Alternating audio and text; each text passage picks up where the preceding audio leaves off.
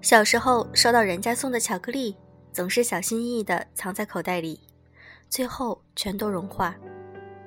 长大后见多了不经意间路过的风景，无意间抿到的美酒，没有留下电话号码的人，学会了从第一眼到最后一眼，好好享用，把人爱够，把酒喝光，不去瞻前顾后。学会了在最快乐时说：“我们干了这杯。”不为什么，就现在。来自张小涵。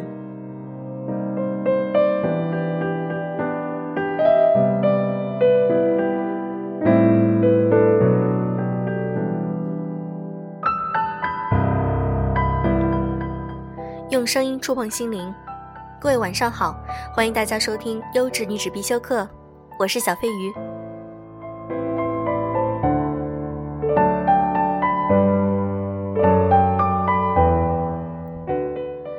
很多时候，我们的不快乐来源于我们太在意周围人的眼光，或者是周围人对我们的评价。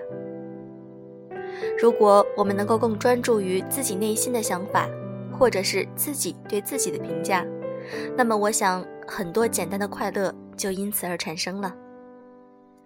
今天我想和大家分享的一篇文章就是：“我根本就不在意你的眼光，好吗？”来自于浅读。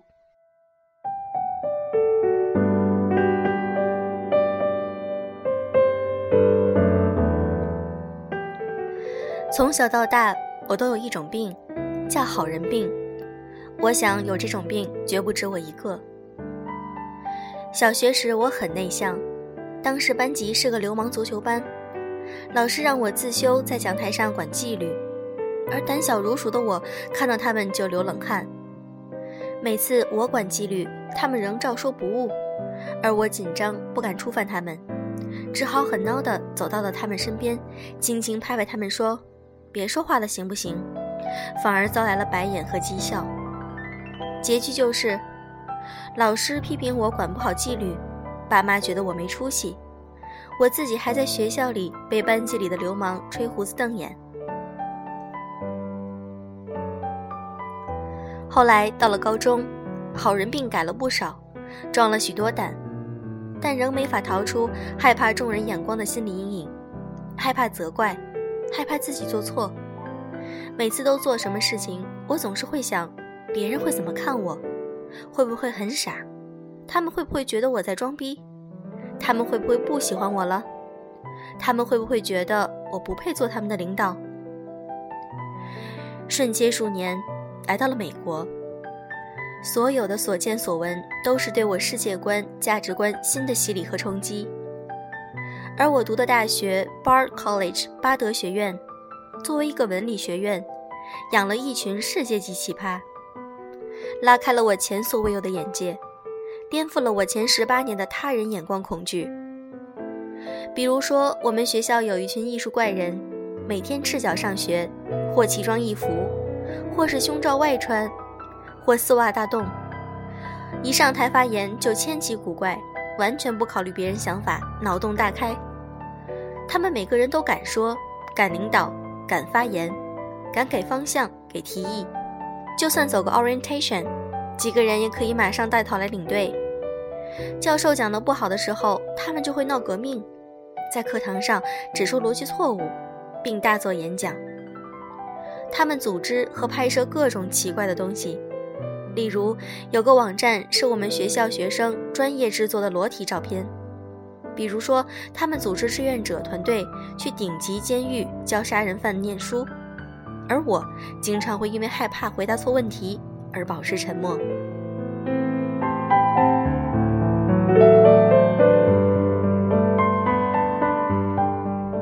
最强的是，他们不屑于交朋友，什么跟你套近乎、手拉手一起去厕所，全部狗带。他们独来独往，甚至常常盘坐在诡异的各种地方。例如躺在屋顶上，蹲在寝室角落边抽烟，或者在画室里孤独冥想。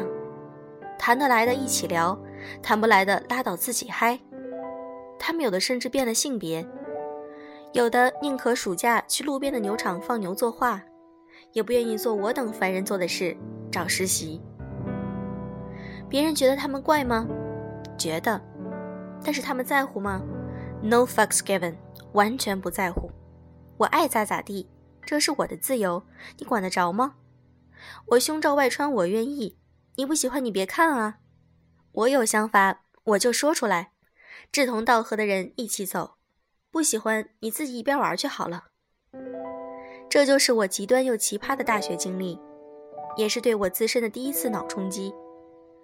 每次在山谷里，在牛群间，十八度仰望天空的时候，我都有种我以前都那么在意别人眼光，到底是在怕什么的心情。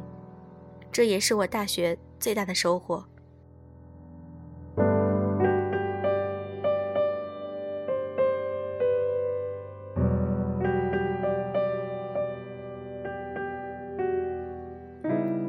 大学毕业以后，我带着我的好人病来到了职场。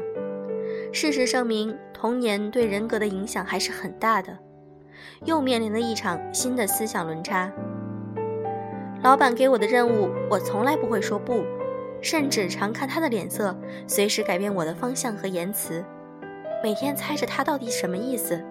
和同事讨论的时候，最后讨论谁来继续做的时候，我总是变成了最后答应做最多执行的那个垃圾桶。经常加班加点到很晚。我总觉得是应该的。中国人嘛，勤劳苦干是祖国教我们的美德。再看美国人，每天都能为一些 first world problem 第一世界问题抱怨到上级。例如，如果持续加班到八点以后，他们就开始会向上级抱怨这样的工作方式没有效率。比如，他们如果需要打长途电话，就会要求自己有一个专门的国际手机。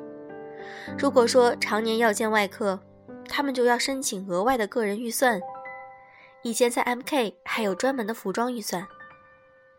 让他们做事情前，他们总是要跟你探讨很久，怎么样做才是最有效率的 process，定制好时间表，所有问题全部问得明明白白了，他们才肯动手。老板下令的话，他们会向上管理来发表自己的想法和感想。告诉老板应该如何帮助他们。如果是隔壁部门需要让他们做任何工作以外的事帮忙的话，就算是亲兄妹也会用婉转的方式 push back 推回一切分外的事。总之，凡是鸡毛蒜皮的事，他们都可以拿出来大做文章，保证自己不吃亏、不加点，而且亲兄弟明算账。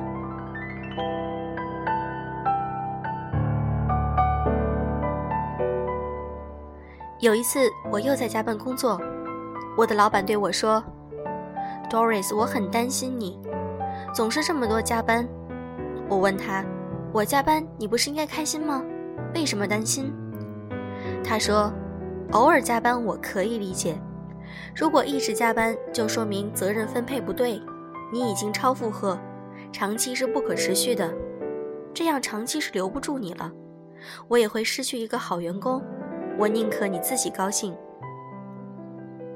在美国的这七年，我渐渐被他们从一个胆小的好人磨练成了一个自私的 bitch。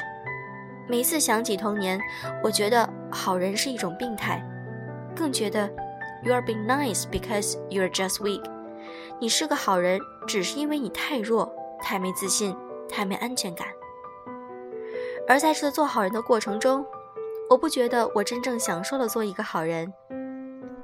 而是一种被迫的他人讨好，people pleaser。而更真实的是，我看到，无论我做什么，总是会有人指责、责怪、推卸责任，而我一味的妥协和讨好，不但换不来对方的喜欢，而只会让对方不断的得寸进尺，认为我没有原则，则可以 take advantage of。Good workers are only rewarded with more work。好的员工的最大回馈就是更多的活。为什么会这样呢？无非是因为我害怕失去，我把这份工作看得太重。可是事实上呢，人生也许只有一百年，而工作只是我们生活在世界上的一个支撑方式。真的值得为了这个事而放弃自己的生活和快乐吗？在这七年了，我有很意识地逼迫自己做一个自私的 bitch，慢慢把别人的眼光、期待、批判全部放下，把重心全部的回归到自己身上，慢慢找到了属于自己的自信、自尊和自爱。我很高兴，我出国。走到了人口密度偏小，又充满奇葩的美国，让我不再为一些纷纷扰扰计较，更有自己的空间看待自己的内心。只有真的爱自己，爱自己的身体和灵魂，才可以走出第一步来保护自己。在你觉得被他人欺压、利用和误解的时候，可以举起手，并自信地说不，这不是我需要做的事。而不是委曲求全。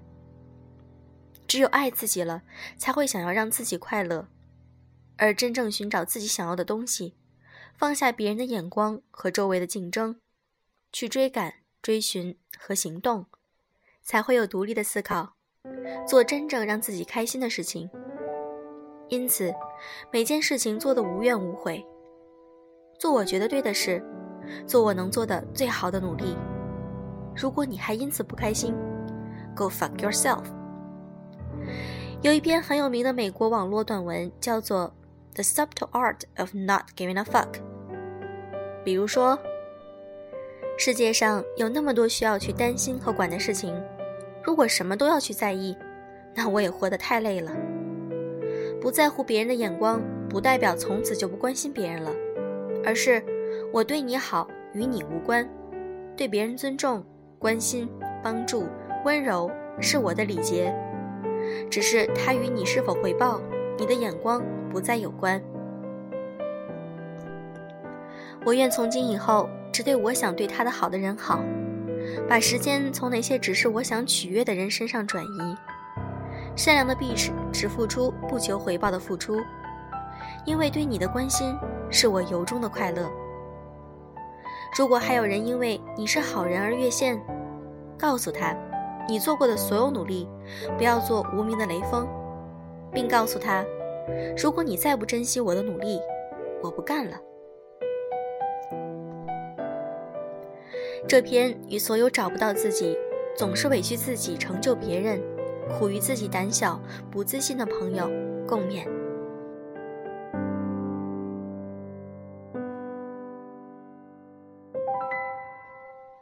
今天的节目就是这样。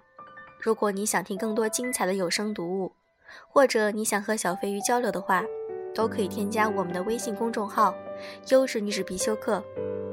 你提出的每一个问题，我都会认真的看，并且给予你回答。希望能够帮到你。